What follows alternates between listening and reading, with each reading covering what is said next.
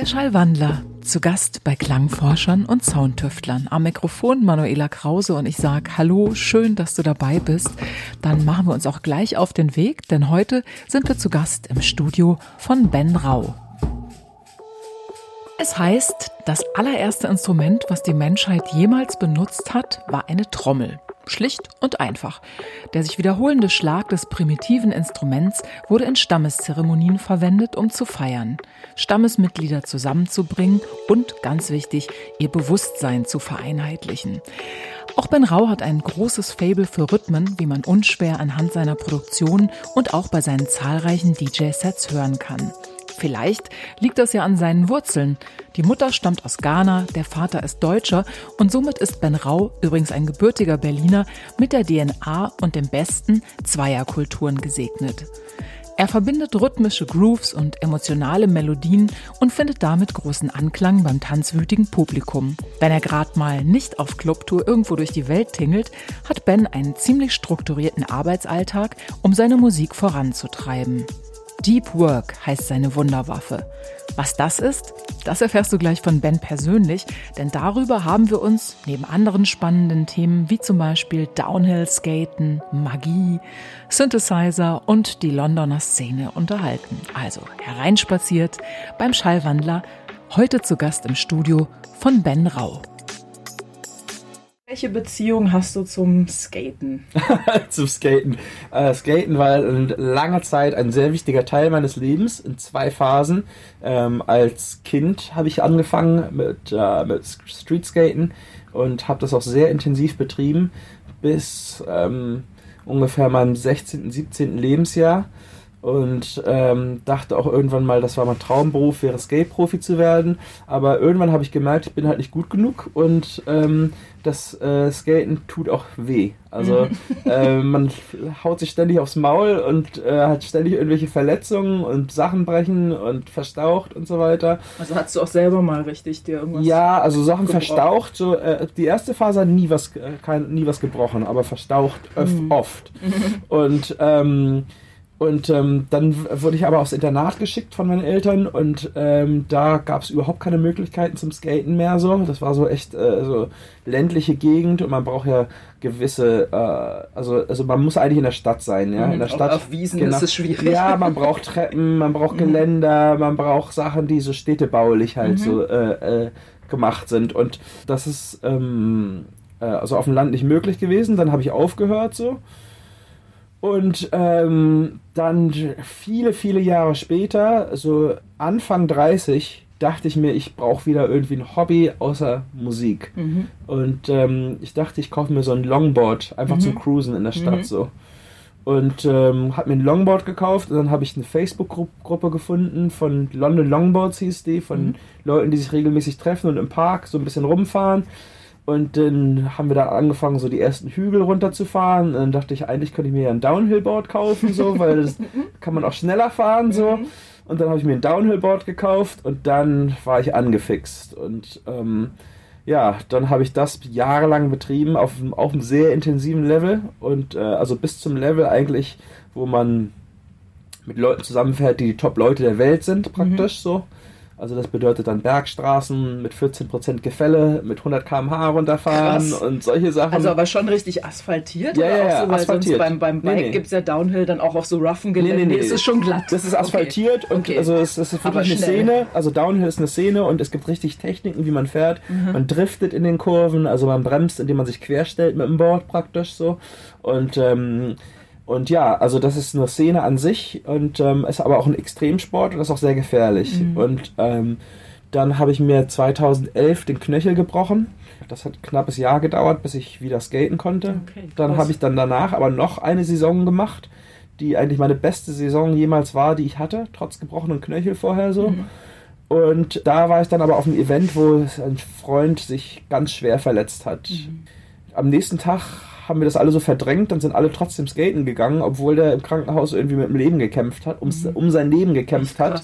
Und ähm, da ist mir dann irgendwie bewusst geworden, so was mache ich hier eigentlich so? Das mhm. ist irgendwie für, für einen Mann Ende 30 so irgendwie ziemlich krass so. Und ähm, die ganzen anderen, mit denen ich da geskatet bin, waren halt als Teenager auch mhm. und Anfang 20. und dann hatte ich noch eine Fraktur, die aber nichts mit dem Skaten zu tun hatte. Ich wurde vom Bus angefahren, wo ich äh, in Berlin mit dem Fahrrad unterwegs war, mhm. hatte eine Fraktur im Knie und das war es dann. Dann mhm. habe ich mir gesagt, ich will mir nie wieder was brechen. Mhm. Und die Chance, dass ich mir was breche, ist halt beim, bei diesem Sport sehr hoch. Mhm, ja? Stimmt. Und ähm, man fällt nicht mehr so, wie wenn man Teenager ist. Und mhm. äh, die Knochen sind auch nicht mehr so elastisch, wie wenn man jung ist. Und die und Entfernung ist auch eine viel größer, genau, wenn du als Kind anfängst ja, ja. und fällst, als wenn du so. Mit so einem kleinen Gummikörper, da passiert auch nichts, ja. Da hat auch keine Angst, so, ja. Das stimmt. Und ähm, naja, das war dann irgendwie so der Punkt, wo ich gesagt habe, also eigentlich wäre es doch vernünftig, jetzt damit aufzuhören. Und es war echt so eine schwere Entscheidung, weil es so ein sehr großer Teil meines Lebens mhm. war. Aber dann habe ich mir gedacht, okay, diese Zeit kannst du jetzt nutzen, um sie in Musik zu stecken. Mhm. Das war dann wirklich der Katalysator, dass ich als Produzent ähm, wirklich was erreicht habe. Also weil und du plötzlich die Zeit, die entstanden genau. ist, so, die konntest du anders füllen und dann hast du angefangen, dich da mehr noch reinzuknien als vorher. Weil Musik hast du ja vorher auch schon gemacht. Oder? Genau, aber ich muss sagen, halbherzig so. Ah, okay. Also, mhm. ähm, und das war dann wirklich der Katalysator dafür, weil ich hatte dann auf einmal sehr, ich bin halt mehrmals die Woche skaten gegangen. Mhm. So. Auch morgens teilweise am Teufelsberg hier in Berlin so mit 60 km/h runtergeballert und so. Und ähm, mit Freunden zusammen. Mhm. Und, ähm, und irgendwann war das halt so krass. So. Also auf einmal hat man so drei, vier Tage mehr die Woche, die man mhm. in was steckt, was eine Karriere sein kann. Mhm. Ja? ja, und dann habe ich die Resultate gesehen mhm. und seitdem, ähm, ja, das war eigentlich ein Prozess der Selbstdisziplinierung mhm. sozusagen. Cool. Ja darüber, also überhaupt über deinen ganzen Werdegang so da kommen wir gleich noch zu. Lass uns noch ganz kurz um diesen mhm. ersten Block so abzwischen beim Sport mhm. weil du siehst trotzdem ziemlich ja. fit aus. Also ja. du machst irgendwas anderes noch, oder? Ich also, fahre täglich Fahrrad auf jeden Fall. Also mhm. äh, heute bin ich nie mit dem Fahrrad gekommen, weil es regnet draußen. Mhm. Aber eigentlich bin ich immer mit dem Fahrrad hier äh, unterwegs, um zum Studio zu fahren. Dann 45 Minuten hin, 45 Minuten zurück. Mhm. Das sind schon mal 90 Minuten pro Tag. Ich mhm. mache Yoga um flexibel zu bleiben. Ähm, ich gehe auch noch mal zwei, dreimal die Woche Gewichte heben im, okay. äh, im Gym. Also Sport gehört bei mir zum Leben dazu mhm. und äh, das brauche ich auch für den Ausgleich, weil dieser Job ist völlig anders, als die meisten Leute sich das vorstellen. Mhm. Also die meisten Leute denken, es ist viel Feiern und Rumreisen Party. und Party Glamour und, und, so. und, Glamour mhm, genau. und das ist äh, die Wahrheit ist, dass es unglaublich an die Substanz geht. Es gibt so so Outlier, Unicorns, äh, äh, Ausnahmefälle, die das irgendwie jahrelang mit krassem Feierpensum hinbekommen, so. Oder auch sogar jahrzehntelang, ja. Ich denke mir, die feiern sich wahrscheinlich dann auch ein frühes Grab, so, mhm. ja. Und ähm, ich sehe das Ganze wie Hochleistungssport an. Mhm. Also ich will wie ein Athlet sein, der körperlich und mental die besten Voraussetzungen schafft, einen Job zu auszuführen, der sehr entbehrend sein kann. Mhm. Aber es ist ja auch wissenschaftlich eigentlich erwiesen, dass man, wenn man so physisch mhm. sich regelmäßig fordert, dass dann auch so die mentale Kraft und überhaupt man besser beieinander ja. ist. Die haben das mit so Kids, habe ich mal mhm. so eine Studie gelesen, dass Kids, die halt nach der Schule direkt Sport gemacht haben, egal was, aber so richtig so sich ausgebaut haben, dass die auch wesentlich leistungsfähiger waren. Das klingt schon irgendwie einleuchtend. Ja, ja. Aber wie ist das dann, wenn du jetzt auf Tour bist zum Beispiel? Also ich meine, okay, Yoga, da hast du wahrscheinlich dann eh deine verschiedenen Moves, die du machst, die kannst kann du man auch im Hotel, Hotel machen, machen ja. Hast, es ne? gibt unendlich YouTube-Videos, wo man mhm. sagen kann, 45 Minuten Vinyasa äh, und äh, da kann man sich äh, jeden Tag einen verschiedenen Lehrer angucken und das machen. Mhm. Ähm, das Einzige, was man halt, was ich nicht dabei habe, ist meine Yogamatte, aber in den meisten Hotelzimmern kann man das dann halt auch im Teppichboden machen, mhm. so, ja, ist das schon okay. Ähm, aber ja, also auf Tour ist es eigentlich nicht so gut möglich, Sport zu machen. Die meisten Hotelgyms sind relativ spärlich und schlecht ausgestattet so. und ähm, da muss es halt irgendwie ein bisschen, muss, muss es zurückbleiben. Deswegen versuche ich umso mehr zu machen, wenn ich halt in Berlin bin. Mhm. Ja. Okay. Ja.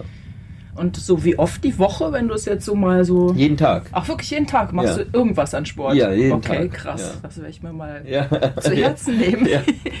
ich bin froh, wenn ich es einmal die Woche schaffe. So. Also Obwohl ich weiß, wie ja. gut man sich danach fühlt. Irgendwie so im Alltag ja. finde ich es dann immer so schwierig. Ich brauche das wirklich mental. Ja. Cool. Alle Achtung, Hut ab, das ist echt cool.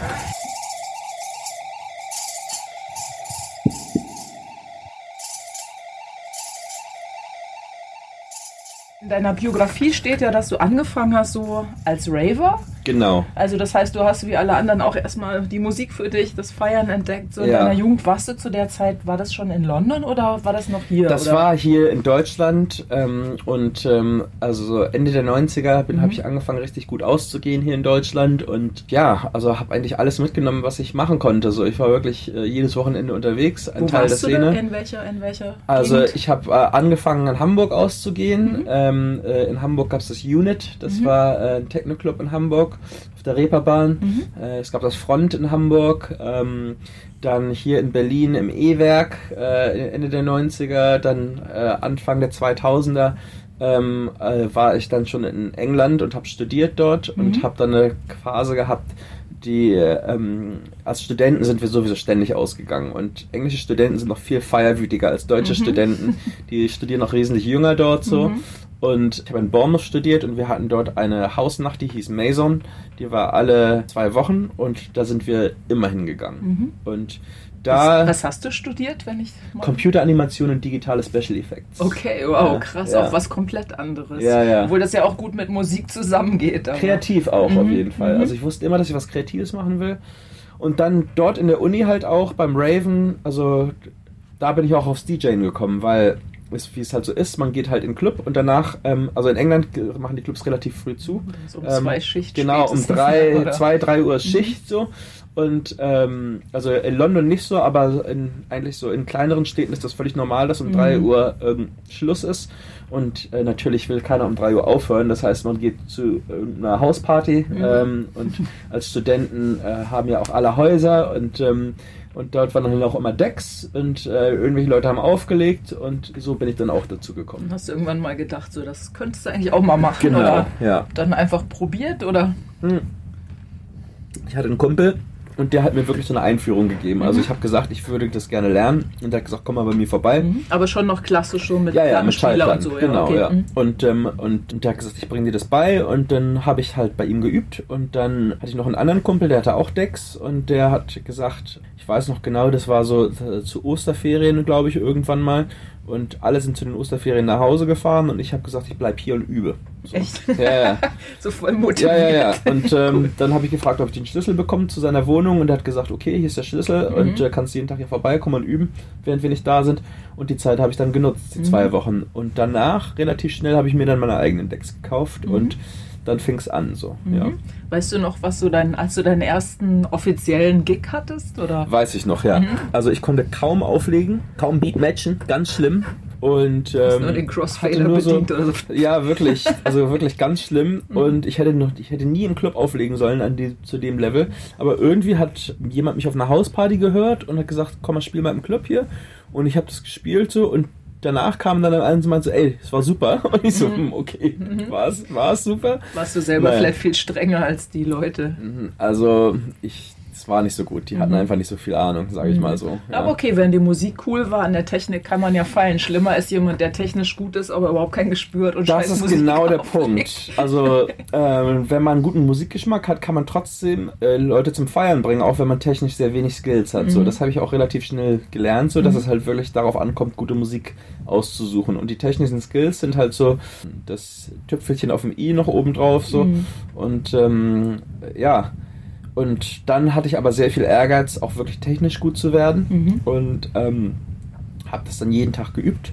Und ähm, meinen ersten richtigen Gig war dann ein gutes Dreivierteljahr, Jahr später, ähm, wo ich dann schon in London lebte. Und das war derselbe Kumpel, der, mich, der mir das ursprünglich beigebracht hat. Okay, und er hat cool. gesagt, er hat äh, spielt in Bournemouth in der, in der Old Fire Station. Die Old Fire Station war unser Studentenclub, der mhm. Club, der von der Student Union betrieben wird. Äh, da habe ich dann meinen ersten richtigen Gig gehabt. Ja. Ja, cool. Und von da an ging es dann weiter. Genau. Mhm. Also erst sporadisch und ähm, damals lief das noch sehr viel so über Competitions. Die großen Magazine hatten alle so DJ-Competitions, mhm. wo man Tapes einschicken konnte oder Mix-CDs einschicken mhm. konnte, die dann von Panels von professionellen DJs bewertet wurden. Ich habe auch eine zu iDJ geschickt, International DJ Magazin, mhm. und habe gewonnen. Echt cool. Ja. Und ähm, die haben mich dann eingeladen zum Gig im Londoner Club The End. Ich weiß nicht, ob dir das noch was sagt. Das war ein sehr bekannter Club in London. In den, Bin ich nie gewesen, äh, aber von ja. Namen.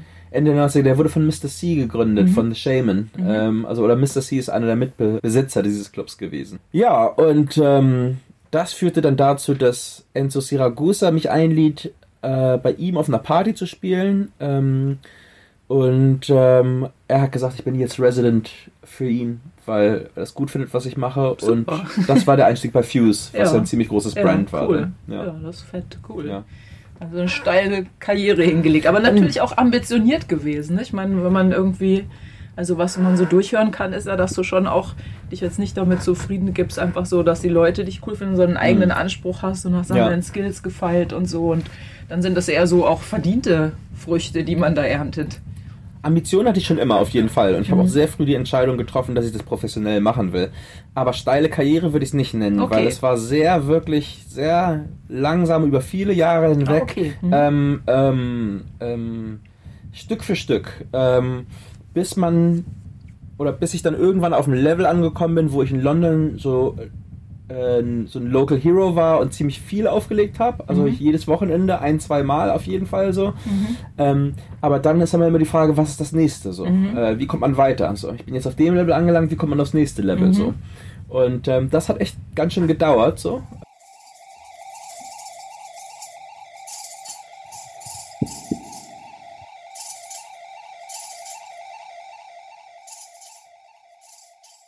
Du da so strategisch rangegangen? Weil du sagst, man fragt sich so, wie komme ich aufs nächste Level? Also wirklich gucken, wo stehe ich und dann ja. so einen Plan. Ja, Hast ja. den Plan gemacht, wo Alles will ich hin und wie komme ich dahin? Echt? Alles ist bei Krass. mir geplant, bis ins mhm. kleinste Detail. Also mhm. ich habe, äh, wenn du zu Hause bei mir wärst, dann würdest du an der Wand große Moodboards sehen mhm. und Collagen, die ich aus Fotos gemacht habe, wie ich die mhm. Zukunft mhm. sehe mhm. und so weiter und so weiter. Und ich habe wirklich für die letzten zehn Jahre immer Moodboards und Listen von Sachen, die ich erreichen will, die für, mir, für mich an der Wand stehen. 2018 will ich das erreichen, 2019 das, 2020 und alles, was ich jemals auf einer Liste geschrieben habe, ist auch passiert. Echt? Okay, ja. cool. Aber das heißt, dass du auch irgendwie ein, anscheinend ein gutes Gespür hast, was realistisch ist, oder dir dann zumindest das in so realistische ausführbare Ziele runterbrichst, weil ich sag mal eine Vision aufschreiben, hm. ich möchte da und hm. dahin, das ist das eine, aber dann diese Vision auf die Erde bringen, das heißt, man muss auch ganz viele Zwischenschritte berücksichtigen, so, weil es ist ja, es reicht ja nicht, sich das genau. auszumalen, so. Genau.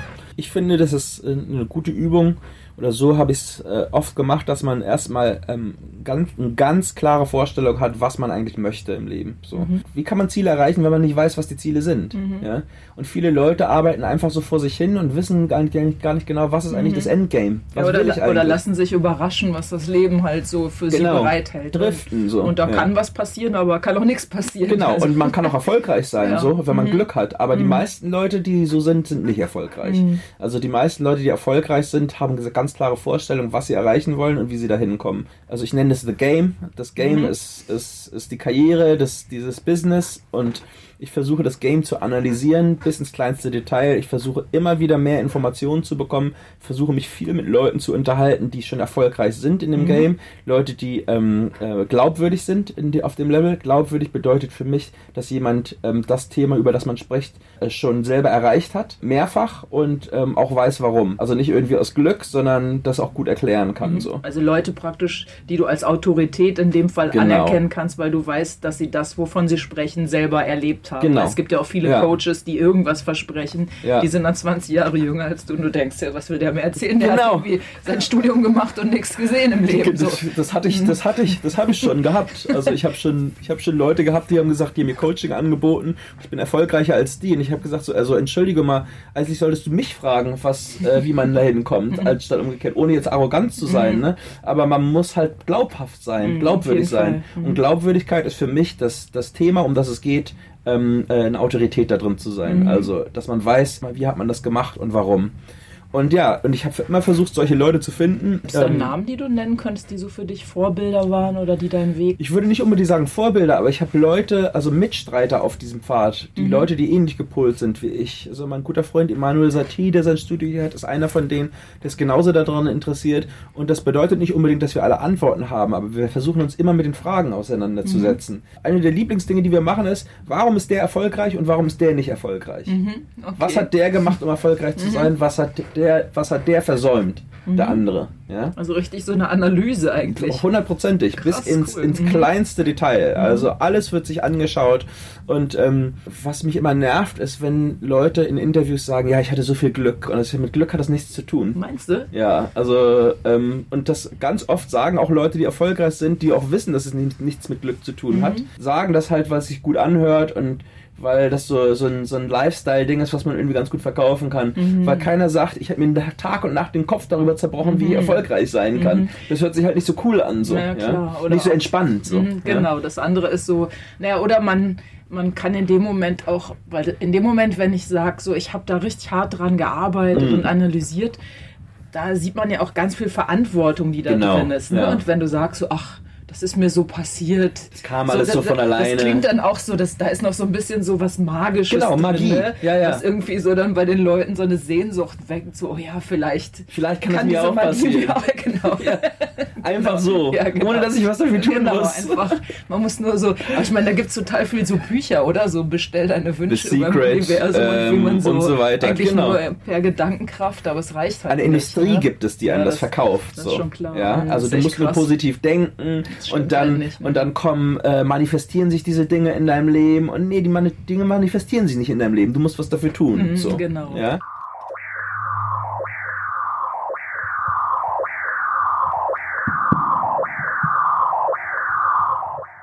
Ich denke immer so, es gibt so Bücher wie The Secret und solche Sachen, die dann sagen, das kann man alles manifestieren durch positives Denken.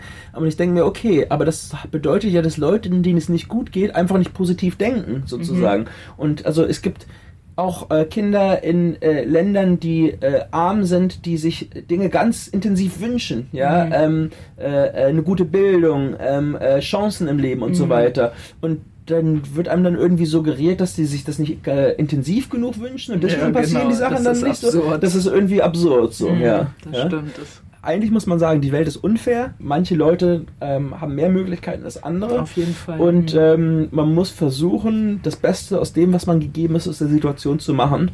Und ähm, nicht alle haben auch die gleichen Chancen. Mhm. Ja? Aber das ähm, lässt sich nicht so gut verkaufen, wie jeder kann alles schaffen. Na klar, ja. das stimmt. So wird erstmal so an diese, an dieser na, dieser Faktor Hoffnung, ja. der wird dann erstmal noch so angetriggert. Aber ich meine, okay, jetzt sage ich mal jetzt hier in unserer westlichen Welt so, mhm. da gibt es schon viele Möglichkeiten. Auf jeden Und da, Fall. was du eben gesagt hast, reicht es eben nicht aus, irgendwie eine Vision zu haben oder sich was zu wünschen, sondern man muss halt auch wirklich was dafür tun und dann kann man auch weiterkommen, oder? Genau. Es gibt echt schon viele Möglichkeiten. So natürlich gibt es trotzdem Chancenungleichheit so, ähm, aber es gibt relativ viele Möglichkeiten für Leute, die eine gute Bildung haben, die ähm, die Möglichkeit haben in äh, im Land zu leben, wo es eine gute Grundversorgung gibt, mhm. dass sie ähm, sich verwirklichen können. Und da kommt es dann wirklich darauf an, da trennt sich die Spreu vom Weizen, wie viel Arbeit, äh, wie viel arbeitet man da dran? Wie viel Arbeit investierst du genau. daran? Also ich bin das ist schon täglich was oder?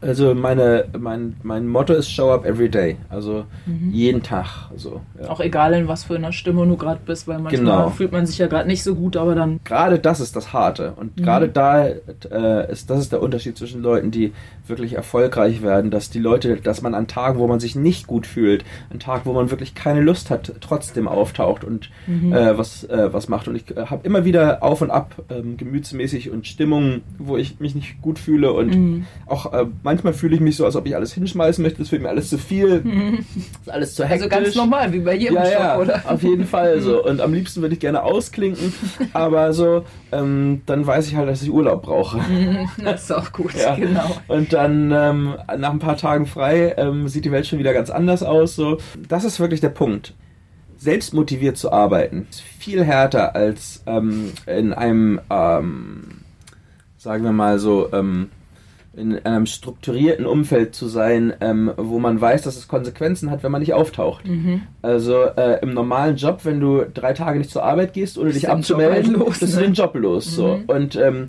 es hat wirklich Konsequenzen. So. Wenn du selbst motiviert arbeitest und du gehst drei Tage nicht ins Studio, sagt niemand was. Aber es hat auch Konsequenzen. Es hat auch Konsequenzen, aber es, Konsequenzen sind erstmal ähm, nicht so schnell abzusehen. So. Mhm. Ja, weil, man ähm, spürt es nicht sofort. Man spürt es nicht auch, sofort. So, Im ersten Moment fühlt es sich an und denkst, ach wie gut ich bin Freiberufler, ich kann selber entscheiden. Fantastisch ich gehe gerade viel lieber im Park spazieren als zur Arbeit. Genau, ja, ja. ja also, mm. und da dann hinzukommen, erstmal zu dem Punkt, dass man sagen kann, also ich arbeite selbst motiviert kontinuierlich, mhm. das ist der Knackpunkt.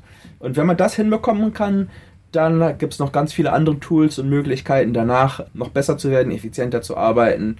Ganz viel Literatur zu dem Thema. Aber erstmal muss man dazu kommen, sich selbst disziplinieren zu können. Weil wer mhm. sich nicht selbst diszipliniert, ist dazu verdammt, von anderen diszipliniert zu werden. Mhm.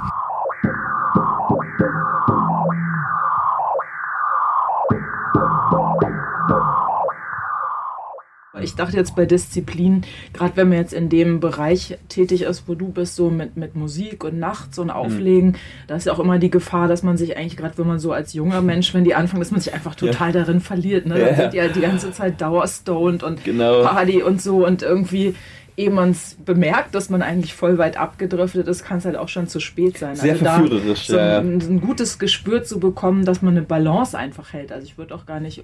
Hm. Oder, oder bist du jemand, der Dinge verteufelt? Oder? Nee, auf keinen Fall. Und das ist sehr, sehr verführerisch. Also was du gesagt hast, das ist auf jeden Fall eine der vielen ähm, Schwierigkeiten, die man in dieser Karriere hat, ist, dass man ähm, so ausgehen kann und feiern gehen kann und das sich gut selbst verkaufen kann, als ich gehe ja networken mhm, oder ja, genau. ähm, oder ist ja was für einen Job so mhm, eigentlich genau. so ja ähm, und ich tue ja was und so mhm. weiter und äh, es gibt auch Leute, die dadurch weiterkommen. Also es mhm. gibt Leute, die viel feiern und dadurch Gigs bekommen mhm. und und ein Teil eines eines, eines Dings sind, eines Labels, eines Brands sind, mhm. weil sie weil sie einfach äh, Leute sind, die viel unterwegs sind und ja und dadurch ähm, sich in der Szene etablieren.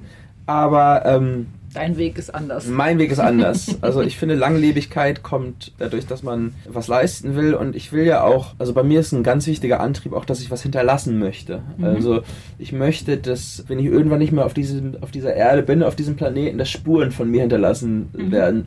Positive Spuren. Mhm. Also ähm, äh, Musik, die übrig bleibt, dass irgendjemand in 50 Jahren, wenn es, wenn, wo Plattenspieler zu Antiquitäten hören, äh, so sagt sie, hier gibt es eine Schallplatte, mhm. ein physisches Medium, wo Benjamin Rauch ähm, Musik veröffentlicht hat. So, ja? Mhm. Also das treibt mich wirklich an. Mhm. Und ähm, so Spuren zu hinterlassen, das ist eine andere Motivation, als in den Club halt zu gehen, zu feiern. So.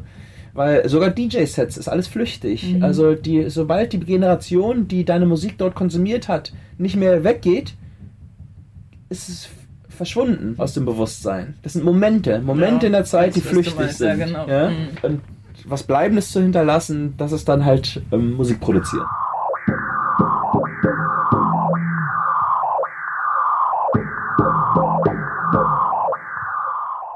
Würde noch mal bei dem Auflegen bleiben, weil ich habe mir ein paar Sets auch von dir angehört, um so eine Super. erstmal so eine Idee zu bekommen. Jetzt gestern Nacht noch zum Einschlafen habe ich mir dieses Set in Johannesburg angehört. Okay, ja. Aber so was mir aufgefallen ist, du hast unheimlich viel so echt funky Sounds und auch immer wieder so ein irgendwie ist so ein, so ein Grundfeeling, was ich mm. so irgendwie eher so als jazzig mm. bezeichnen würde. Und das hat mir, da hat mir gleich so ein Fragezeichen aufgekommen, weil ich dachte, es wäre voll spannend zu wissen, was du eigentlich so so für einen musikalischen Background hast. Also mit was für einer Musik bist du groß geworden oder was hat dich mit so. Jazz. Was hat dich, achso, okay.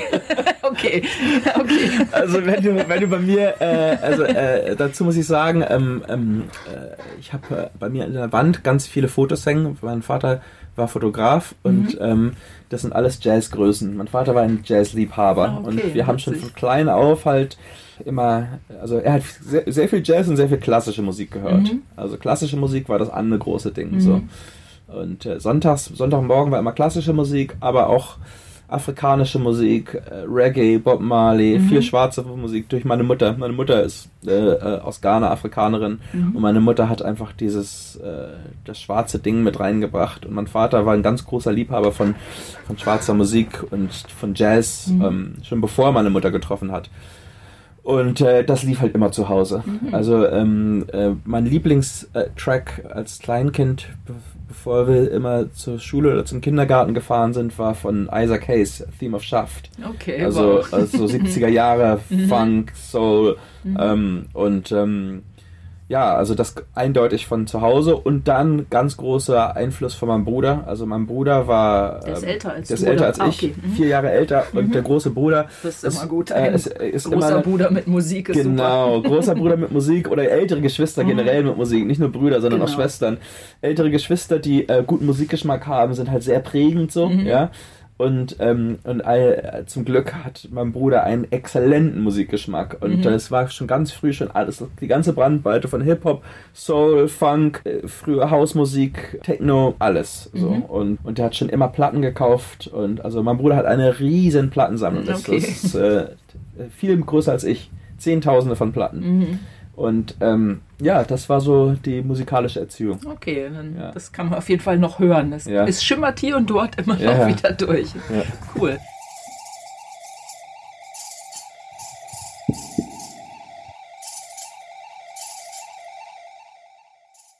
Dann, also wie ist dann irgendwann die Entscheidung gekommen, dass du selber produzierst? Weil, sage ich mal jetzt so vom, ich gehe tanzen und jetzt mache ich selber die Musik so, anstatt zu tanzen und tanze dann hinterm DJ-Pult. Mhm. Das ist so der erste Schritt. Aber ja. so wie, wann, wann hast du für dich entschieden, jetzt mache ich aber meine eigenen Stücke?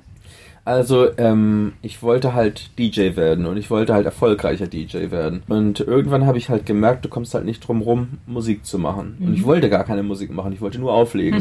okay. Ich wollte bekannt werden durchs Auflegen und dachte irgendwie so, ja, okay, dann habe ich aber diesen Wettbewerb gewonnen so und habe dadurch so so zum ersten Mal ein bisschen Aufmerksamkeit bekommen so aber damals veränderte sich die Szene schon so. Mhm. Also es gab damals, war es ähm, so Ende der 90er, Anfang der 2000er immer noch eine relativ klare Trennung zwischen DJs und Produzenten. Es gab Leute, die waren nur Produzenten und mhm. haben eine Platte nach der anderen gemacht und haben sehr gut davon gelebt, von Plattenverkäufen. Mhm. Und ähm, es gab Leute, die waren durchs DJing bekannt und haben zwar Platten nebenbei gemacht, auch so, weil sie halt äh, bekannter werden wollten, mhm. aber hatten das oft mit anderen Produzenten, dass sie das gemacht haben und so weiter. Mhm. Und dann kam aber irgendwann der, dieser, diese Veränderung, das war so Anfang der 2000er, um 2004, 2005 rum, wo auch in Deutschland die Minimalszene sehr mhm. groß wurde. Die erste Minimalwelle, mhm. die hier in Berlin kam, auch so, wo ganz viele DJ-Producer dann einfach kamen. Und ich glaube, mhm. das war so einfach was durch, äh, ganz oft, wie auch die erste Welle von Hausmusik kam, durch Technologie ist das mhm. passiert. Also ähm, es gab dann auf einmal Ableton und die ganzen Macher von Ableton waren halt auch alle Leute, die äh, aus der House- und Techno-Szene kommen so.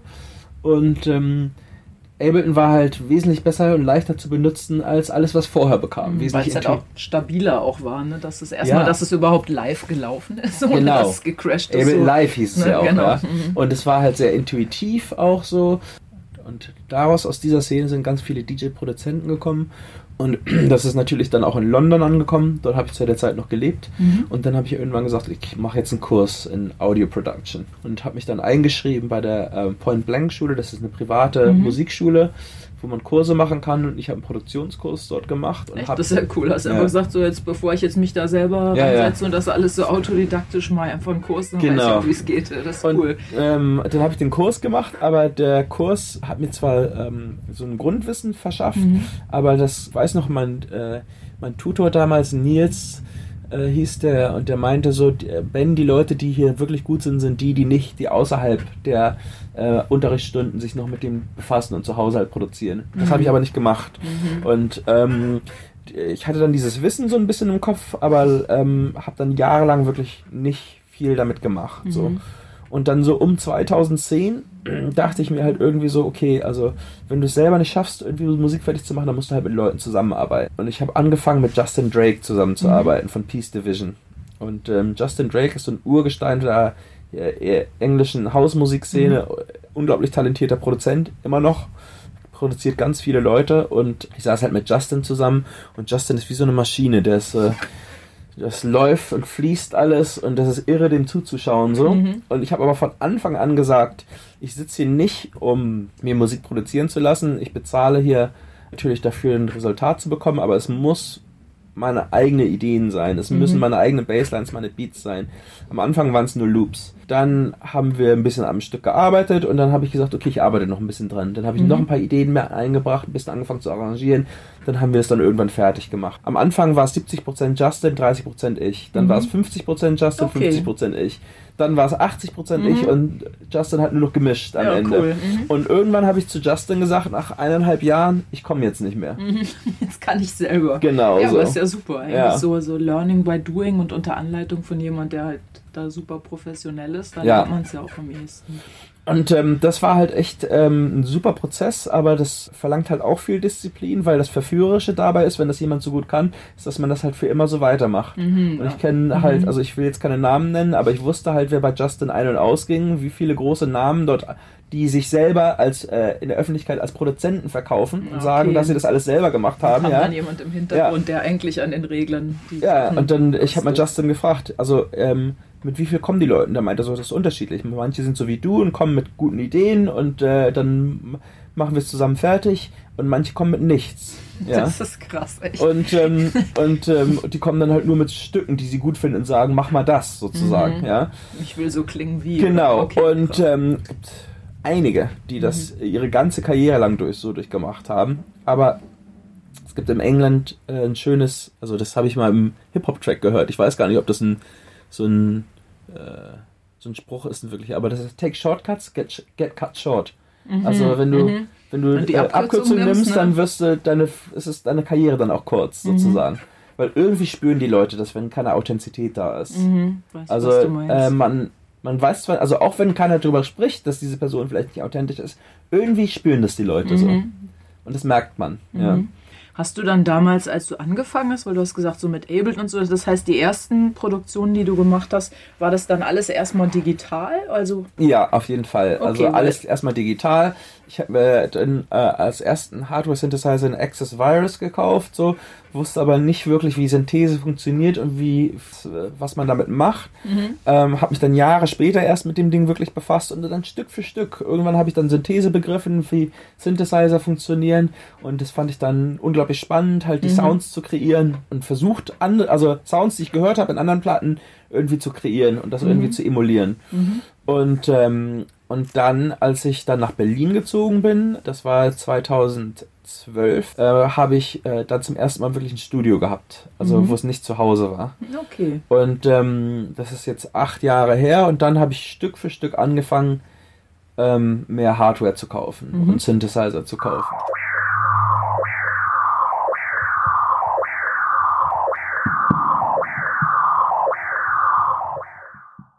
Kommen wir gleich zu. Ja. Was hat dich bewogen, von London nach Berlin zu kommen?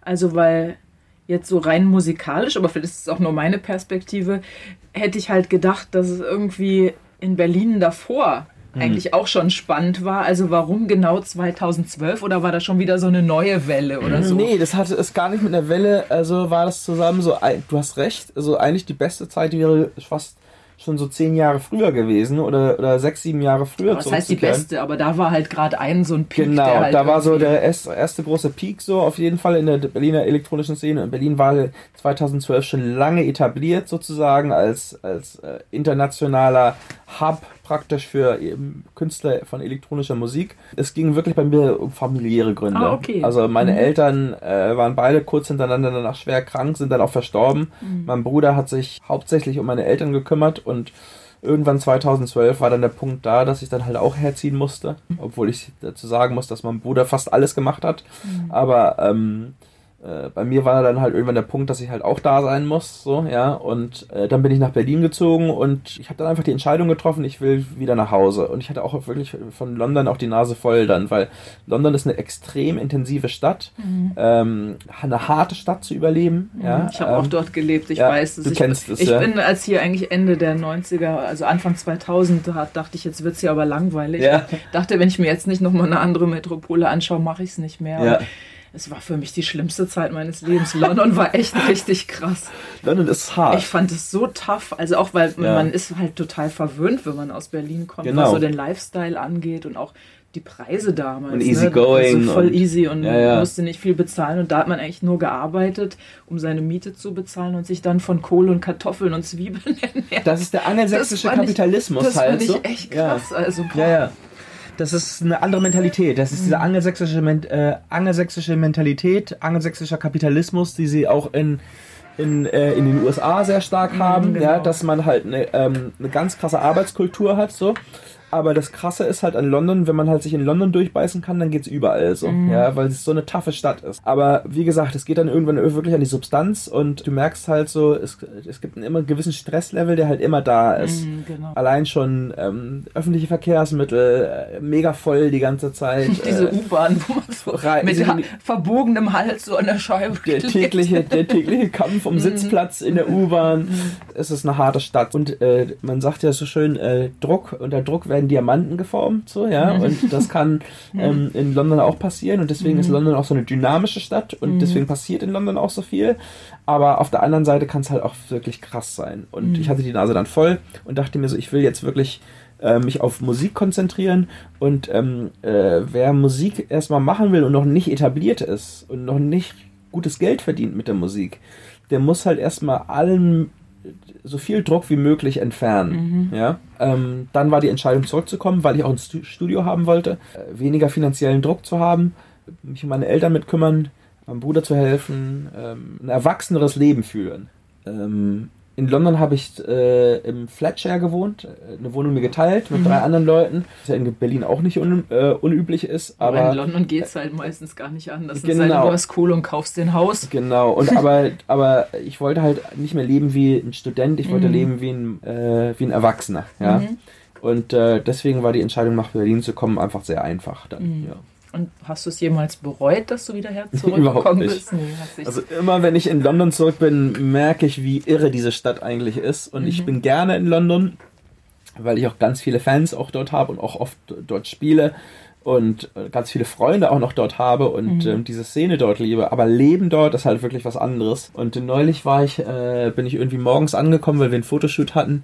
Und ähm, ich war zum ersten Mal seit zehn Jahren wieder um 8 Uhr morgens in der U-Bahn. Und ich habe hab erstmal wieder geschnallt, wie irre das eigentlich mhm. ist, ja. Ähm, und ähm, ja, also ich lebe gerne in Berlin. Ich habe auch gerne ähm, dieses Ruhige von Berlin. Mhm. Ich wohne in Wilmersdorf. Also wenn am Sonntag fährt bei mir zwei, drei Stunden manchmal kein Auto vorbei. Ja, das ist toll. Und für die Vögel zwitschern. Bist und, schnell im Grunewald ja, und so. Ja, als, kannst also, so ein bisschen in die Natur. Genau, völlig anderes Lebensgefühl mhm. als London. Cool. Ja.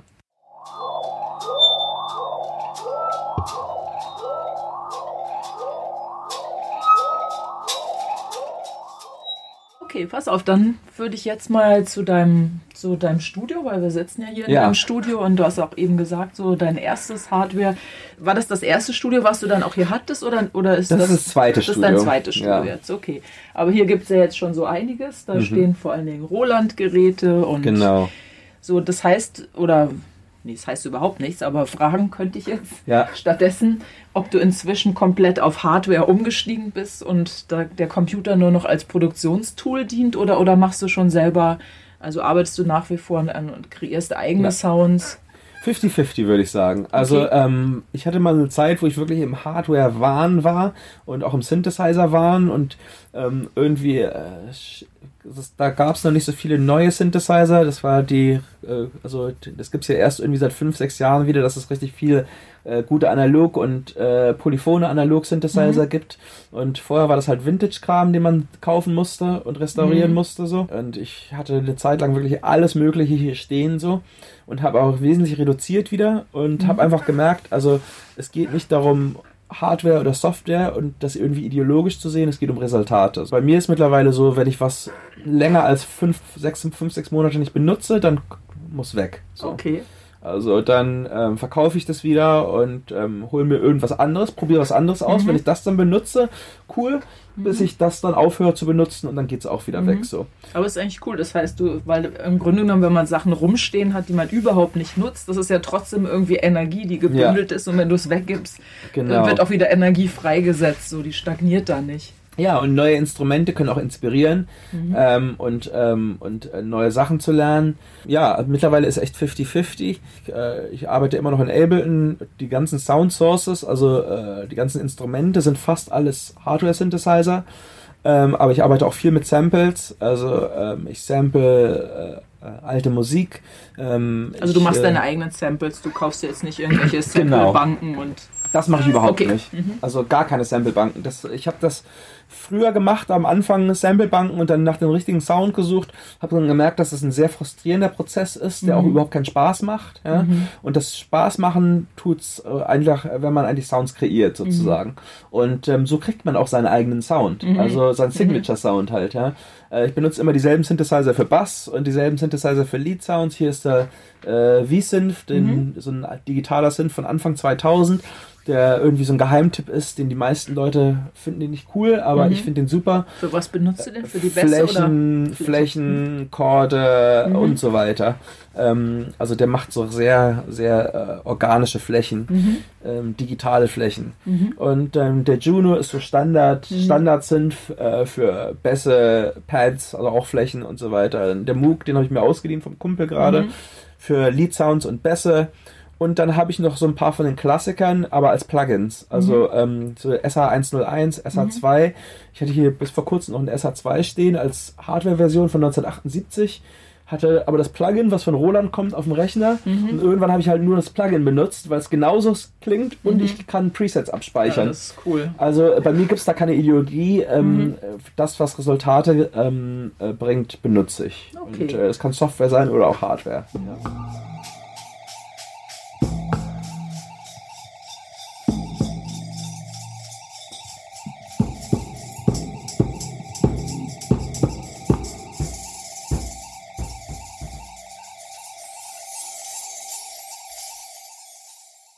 Sieht denn so ein typischer Workflow aus? Also sagen wir mal, du kommst jetzt um neun, weil du hast vorhin mal gesagt, genau. so dein Arbeitstag. Neun ist ein bisschen früh. Ideal. zehn. Aber, okay, aber du hast gesagt, ideal wäre neun bis fünf. Dann sagen genau. wir von zehn.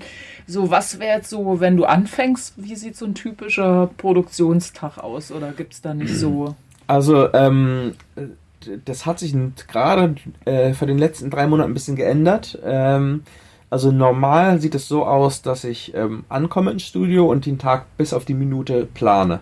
Also ich schreibe mir auf, ähm, von ähm, 10 bis 10.15 Uhr ist der erste Block von Produktion. Eine Stunde 15 Minuten. 30 Minuten Pause. Ähm, dann der zweite Block von eine Stunde 15 Minuten. 30 Minuten, dann eine Stunde Pause. Dann der dritte Block von eine Stunde 15 Minuten. 30 Minuten Pause und dann der vierte Block. Das schreibst du dir vorher auf, also schreib du schreibst mir, nicht schreib hinterher mir vorher auf. Okay. auf. Weil ich schreibe es mir auf, weil ich nicht genau weiß, wann ich ankomme im Studio. Okay, okay, Deswegen kann, ich, kann ich nicht, also wenn ich um 10.15 Uhr ankomme, ich okay. weiß, dass ich eine Stunde 15 Minuten arbeite. So. Okay, das ist so dann, dein erster Block. Ähm, mhm. fange ich an zu arbeiten. Meistens mache ich ein altes Projekt auf mhm. ähm, und fange an mit Beats, die ich schon habe, mhm. ähm, damit ich nicht von null, null anfangen muss mhm. und fange mit der Bassline an. Ich arbeite eine, 15, eine Stunde 15 Minuten an Musik und an nichts anderem. Okay, das heißt, du lässt dich auch nicht ablenken, weil da kommt eine E-Mail rein e oder irgendwas. Du bist nichts. wirklich konzentriert. Telefon wird abgeschaltet. Mhm. Ähm, ich schalte den Wecker, in einer Stunde 15 Minuten klingelt. Mhm. Äh, Telefon wird abgeschaltet. Social Media wird dicht gemacht. Alles wird abgeschaltet. Ich mache nichts anderes außer produzieren. So. Okay. Äh, Deep Work nennt man das. Da mhm. gibt es ein Buch drüber. Und das mache ich auch erst seit ein paar Monaten. So. Das heißt Deep Work, das Buch auch. Ja, genau. Okay, das klingt spannend. Und du kannst deine Produktivität exponentiell steigern, wenn man das so macht. Mhm. Also wir leben in einer Zeit, wo Ablenkungen ein Teil des Lebens sind äh, und man kommt aber wirklich in so einen richtigen Flow erst rein, wenn man alle, alle anderen Sachen abschaltet praktisch. Mhm. In der Pause, das Krasse ist, dann in der Pause darf man das dann aber auch nicht machen. Also in der Pause mache ich auch nichts. In der Pause äh, mache ich 30 Minuten Pause, aber ich schalte dann den Computer, also äh, nicht ab, aber der Computer ruht dann mhm. und ich lege mich dann hier auf mein Sofa okay, und so gucke die Decke spürst an. So, spürst so nach eigentlich. Genau. Und okay. ich, ich lasse einfach die Gedanken kommen und die Ideen kommen und so weiter, aber ich starr meistens die Decke okay. an und, aber super. und liegt dann also, einfach dort so. Ja, ja. sonst würdest du ja gleich wieder tausend neue Informationen, genau. E-Mails und weiß ich nicht, im Netz browsen oder so. Also du bist eigentlich, bleibst in dieser Atmosphäre, wo du bist, aber das kann so in Resonanz gehen auch, ne? Da kann ja was ja. aufsteigen, was vorher genau. durch irgendwelche Sounds angetriggert es ist, wurde. Es ist ein Game Changer. Es ist extrem effektiv. Es ist hart schwierig, nichts zu machen und sich nicht mhm. ablenken zu lassen. Aber ähm, mhm. wenn man das hinbekommt, ein paar Tage hintereinander, also der Emanuel hat mich darauf gebracht, äh, Emanuel Satie, der hat das Buch gelesen, hat gesagt, schau dir das mal an. Und ähm, das ist wirklich irre, was dort passiert. Und ähm, was das andere, was passiert, ist, dass auf einmal merkt man so, der Tag geht unglaublich schnell vorbei. Mhm. Und auf einmal, also ist es dann so um 4 Uhr und ich bin fertig und ich habe mehr gemacht als normalerweise im 8-Stunden-Tag, wo man halt so mhm. rumdaddelt und mhm. halb irgendwie im Internet noch ist und mhm. äh, auf Facebook und hier mal noch mal ein bisschen mit jemandem quatscht und so weiter. Mhm. Und ähm, ich sage halt auch allen Leuten in meinem Team, also ich will nicht gestört werden. Also mein Manager darf mich nicht anrufen, mhm. mein Agent darf mich nicht anrufen. Ähm, da hast du dann extra Presse. Zeiten, wo die wissen jetzt genau. ist. Die wissen ab 4 Uhr dürfen sie mich kontaktieren, okay. außer es ist äh, zeitkritisch. Also okay. es ist wirklich super wichtig und mhm. sie müssen mit mir sprechen. Okay. Aber ähm, ich habe gesagt, ihr fragt euch jedes Mal, kann es bis 4 Uhr warten? Wenn mhm. die Antwort ja ist, dann soll es bis 4 Uhr warten. Okay, das ist cool.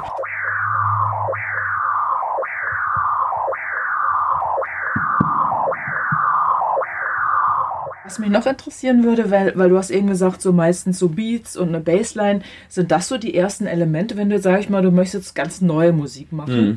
So ist Rhythmus erstmal das Erste, wo du mit anfängst oder kann es auch mal sein, dass du gerade irgendwie eine tolle Melodie im Ohr hast und dann Bei mir ist es immer ein? die Beats und die Bassline zuerst. Okay. Eigentlich immer so. Ich will, also wir sind ja im Beats und Bassline Business eigentlich so, ne? genau. Das ist so das Grundgerüst und ich denke mhm. immer, wenn das stimmt, wenn das knackig ist, wenn die Bassline groovt und wenn ich mich jetzt schon bewegen möchte zu den Beats und zu den Basslines, mhm. ähm, dann ist alles andere nur noch das Tüpfelchen auf dem i. So, das ist das, das Sahnehäubchen dann so. Das ist das Extra, was dazu kommt. Mhm. Und ich äh, kenne auch Leute, die es anders machen, die sehr am harmonischen, melodischen Anteil halt mhm. zuerst arbeiten. Das ist einfach Geschmackssache. Mhm. Also für manche Leute sind andere Prozesse einfach besser. Mhm. Äh, für mich ist auf jeden Fall Beats und Bassline so das Grundgerüst. Und, ähm, und wenn das steht, dann der, der Rest kommt dann. Ja. Okay. Ja. Und tanzt du immer noch selber auch? Ja, ja auf jeden Fall. Okay. Also das ist so der, der Test. Also äh, wenn ich so eine halbe Stunde zum selben Loop getanzt habe hier im Studio, mhm. dann weiß ich, ähm, die Nummer wird gut. So, mhm. ja.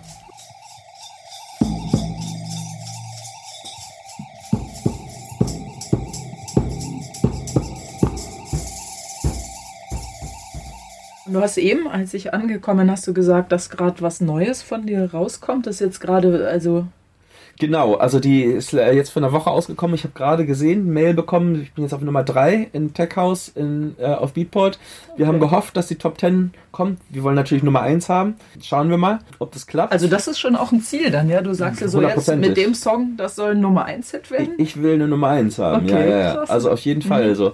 Also das ist wieder ein Teil der Analyse. Ich habe mir Leute angeguckt, die die Karrieren haben, die ich haben möchte. Und ich habe gesagt, was haben die gemacht, um da hinzukommen? Und sie haben gechartet, kontinuierlich gechartet. Ähm, wie chartet man? Man muss Musik machen, die mit den Leuten resoniert. Ähm, aber dazu gibt es Formeln, die man auch lernen kann. Das ist mhm. nicht irgendwie was Esoterisches, Magisches, das manchmal passiert und manchmal nicht passiert, sondern es gibt Leute, die in anderen Bereichen oder auch in der elektronischen Musikbereich seit Jahrzehnten äh, einen Hit nach dem anderen abliefern. Mhm. Also wie viele Hits hat ABBA gemacht? ABBA hat eine Formel gehabt ja, für Hits. Auf jeden Fall. Ja? Mhm. Wie viele Hits? Es gibt Hitschreiber, ja, mhm. Leute, die, die schreiben, wenn du dem Typen deine, wenn, wenn der Typ deine Platte produziert, wird es garantiert ein Hit. Mhm. Oder die Chance ist, dass es 60 oder 70 Prozent ein Hit wird. Und mhm. was ist die Formel?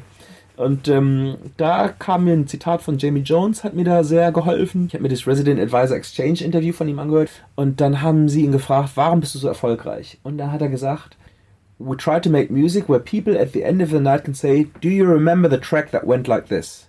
Also auf Deutsch gesagt, kannst du dich an den Track erinnern, der so und so ging? Da hat's bei mir Aha gemacht, da ist ein Licht aufgegangen. Weil, wenn du den Track in Worten beschreiben kannst, da, so kann er viral werden, so kann er von Person zu Person weitergehen. Mhm. Wenn du ihn nicht beschreiben kannst in Worten, wenn du nur irgendwie so oder irgendeine Bassline summen kannst und der sagt so, das ist keine Ahnung, wovon du sprichst, so. Mhm. Aber im, in der Popmusik nennt man es den Hook, ja. Mhm. Wenn ein Hook drin ist, wenn du es summen kannst, wenn du singen kannst, wenn du die Melodie nachsingen kannst, mhm. wenn du, wenn gewisse Worte drin, gewisse Vocals sind, die im Kopf drinne bleiben, so kann es sich von Person zu Person ausbreiten. Mhm. Also man muss es in Worten oder eine Person muss es beschreiben können, ohne die es, ohne die es vorzuspielen. Dann könntest du theoretisch, also vielleicht ist es auch Quatsch, aber ich dachte, dann könntest du theoretisch auch anders rangehen, bevor du den Song schreibst, könntest du ihn erstmal verbal beschreiben. Ja. Also du könntest so aufschreiben, wie er sein soll und ihn dann versuchen zu oder bauen. summen oder ja oder singen ja also mhm. machen auch Leute auch ich habe mhm. neulich die Masterclass von Timberlake äh, Timberland Justin Timberland mhm. an, äh, nicht Justin, nee, Quatsch, äh, Timberland, der Producer, nicht Justin. Hm. Justin Timberlake, Timberland, sorry. Also Timberland, der ja. Produzent, ja. ja. äh, von Timbaland die Masterclass angeguckt und der macht das ganz oft. Der fängt an, irgendwelche Melodien zu summen mhm. ins Mikrofon und dann spielen sie dann irgendwie Beats drüber und äh, der fängt das so an. Mhm. Und ähm, das war sehr interessant, das zu sehen. Und äh, wie wir wissen, ist Timbaland auch eine Hitmaschine. Also mhm. der hat äh, hunderte von Hits schon gemacht, ja, hunderte von großen Platten schon gemacht, ja. Und ähm, ja, das ist, das ist ein Handwerk, das kann man mhm. lernen. So, mhm. ja. Also das ist so dein nächstes großes Ziel, Nummer 1 Hit. Ich würde gerne eine Nummer 1 haben. Also wer würde, wer würde nicht gerne eine Nummer 1 haben? ja? Weil Nummer eins bedeutet einfach ein selbstbestimmteres Leben zu führen. Es bedeutet dann mehr Gig-Anfragen, äh, man kann sich aussuchen, wo man spielt, mhm. äh, man kann sich das Routing besser aussuchen, äh, dass es nicht so anstrengend wird halt, ja. Mhm. Ähm, mehr äh, Optionen zu haben und mehr Kontrolle zu haben, bedeutet ein angenehmeres Leben. Mhm. Ja. Äh, eine Nummer eins würde bedeuten, mehr Optionen zu haben. Mhm. Ja. Und deswegen wäre das so der nächste logische Schritt für dich, oder? So also ich würde gerne Nummer eins haben, natürlich. Ähm, und ähm, aber wie gesagt, sowas kann man ähm, nur bedingt planen. Man mhm. kann äh, versuchen, Musik zu schreiben, die hooky ist, äh, die den Leuten in den Kopf, im Kopf bleibt, äh, sich dabei selber aber noch treu zu bleiben, ist das andere Ding. Das nächste Ding ist dann halt einfach, äh, dass man hofft, dass es irgendwie resoniert. Aber mhm. meistens kann man das nicht so gut voraussagen. Mhm. Also, ähm, aber dass du ähm, überhaupt in den Charts bist, ist ja auch schon toll. Also ich meine, es gibt ja. so viele Produzenten, die ja, ja. irgendwas machen möchten, die weit davon überhaupt entfernt sind, überhaupt mal so einen Fuß in, sag ich mal, in die Charts überhaupt reinzubringen. Also genau. wenn man erstmal schon drin ist, dann ist es ja eigentlich nur noch eine so eine Feinjustierung. Aber es, also, so, ja, aber es ist jedes Mal fühlt, jedes Mal weiß man nicht genau, ob das mhm, klappt. So, okay. ja? Mhm. Also meine, alle meine Platten charten mittlerweile. Ja? Also das hat mit den Vinyl-Sachen angefangen. Die Inkal-Serie waren alle auf Nummer 1 in den Vinyl-Charts. Mhm. Sechs Stück hintereinander.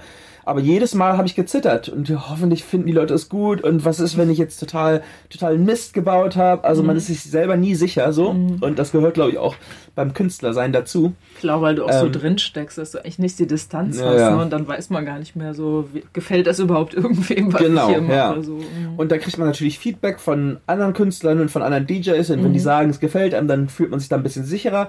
Aber man bibbert und zittert jedes Mal so. Und ähm, besonders, wenn man sich in ein neues Territorium Territorium halt mhm. traut und versucht mal was anderes zu machen. Wird es jetzt angenommen und so weiter und so weiter. Und ja, also es ist eine ständige Zitterpartie, mhm. aber es macht auch Spaß. Mhm. So, ja.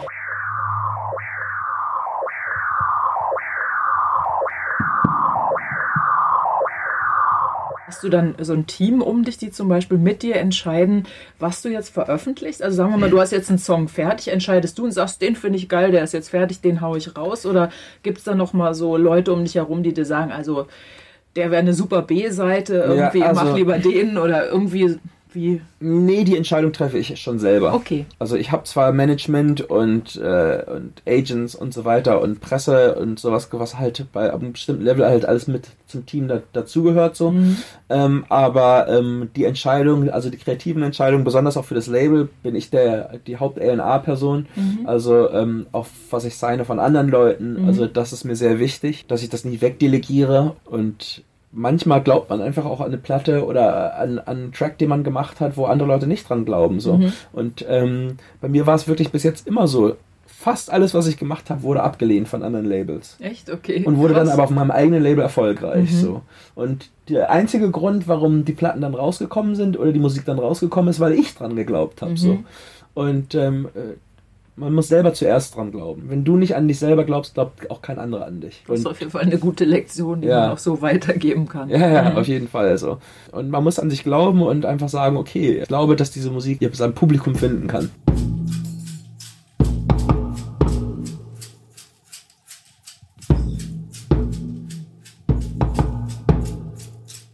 Das war der Schallwandler, heute zu Gast beim Berliner DJ und Produzenten Ben Rau, der uns unter anderem in das Geheimnis seiner Methode für hochkonzentriertes und effizientes Arbeiten eingeweiht hat.